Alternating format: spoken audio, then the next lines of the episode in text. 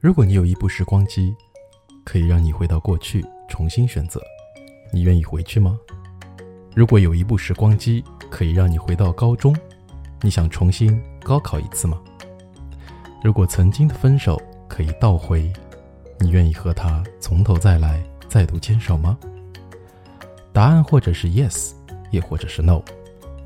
嘿，你好，我是每天给自己吹泡泡双鱼座的。克里斯老师，这期节目我们要重点来学习我在昨天节目当中提到的 if only 的用法。这个用法表示但愿能怎么怎么样就好了。在英语当中，它是一个虚拟的用法。虚拟用法呢，就是在现实中不太实现或现在没有实现你的愿望。那 if only 在英语当中会分为三种用法。第一种用法。是用一般的过去时表达现在的愿望，关键是动词要改为一般的过去时。比如说，要是我能有一个大房子就好了。有，我们说是 have，但是因为它是一个虚拟，它是表达的是对现在的一种愿望的表达，所以我们要用它的过去时 had。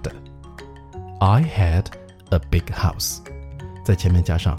If only, if only I had a big house，要是我能有一个大房子就好了。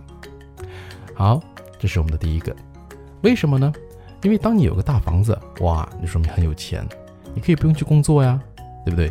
好，要是我不去工作，要是我不用上班就好了。If only I didn't have to work. I didn't have to work. Didn't 原来是 don't，所以要用它的过去式 didn't，而 have to 就是必须。I didn't have to work 是我不必去工作。If only 要是怎么怎么样就好了，要是我不去工作就可以了。If only I didn't have to work。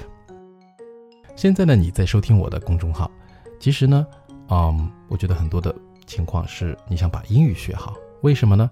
因为英语可能在你的职场当中，或者说你哪怕去旅游、出国旅游的时候，你会碰到一个坎儿，对吧？所以，所以你对自己说，啊，要是我的英语能够足够好就可以了。If only my English was good enough. Was 本来是 yes，用它的过去式 was。My English was good enough. If only my English was good enough. 上面所说的三句例句呢，都是用一般的过去时来表达现在的一个虚拟的表示。OK，好，我们来看第二种用法。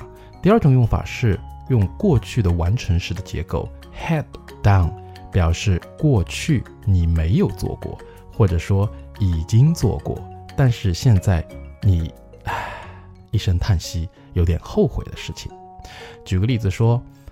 啊，要是我当时听他的就可以了，就好了。If only I had listened to him。好，然后我们来看第二个例句。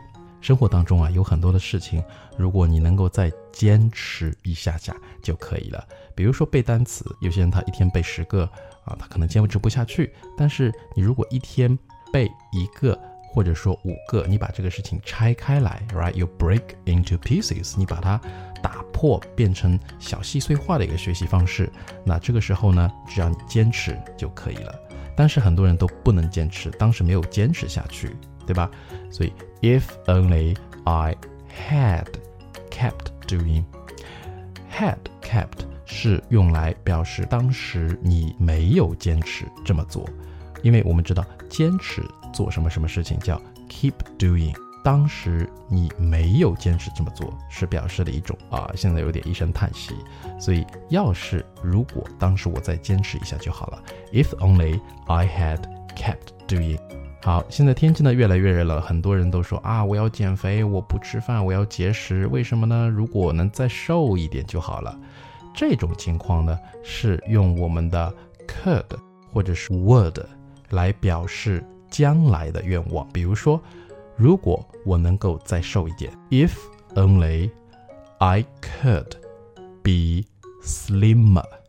slim 是苗条、纤瘦的意思。那如果是更瘦一点，就是 m e r 用比较级。I could be slimmer if only I could be slimmer。要是我能够再瘦一点就好了。OK，让我们来回顾一下。在英语当中，if only 用来表达虚拟的三个结构。第一个结构是用一般的过去时动词的一般过去时来表达现在或现实情况当中你现在没有的，但是你希望有的。Alright，第二个用法是用完成时 had done 来表达过去你曾经做过，或者说没做过，但是你现在有点后悔的一种啊状态。第三种用法是用 could 或者说 would 来表示将来的一种愿景。那这期的节目呢，就先分享到这边。明天我会给大家带来一个从头再来的故事。拜拜。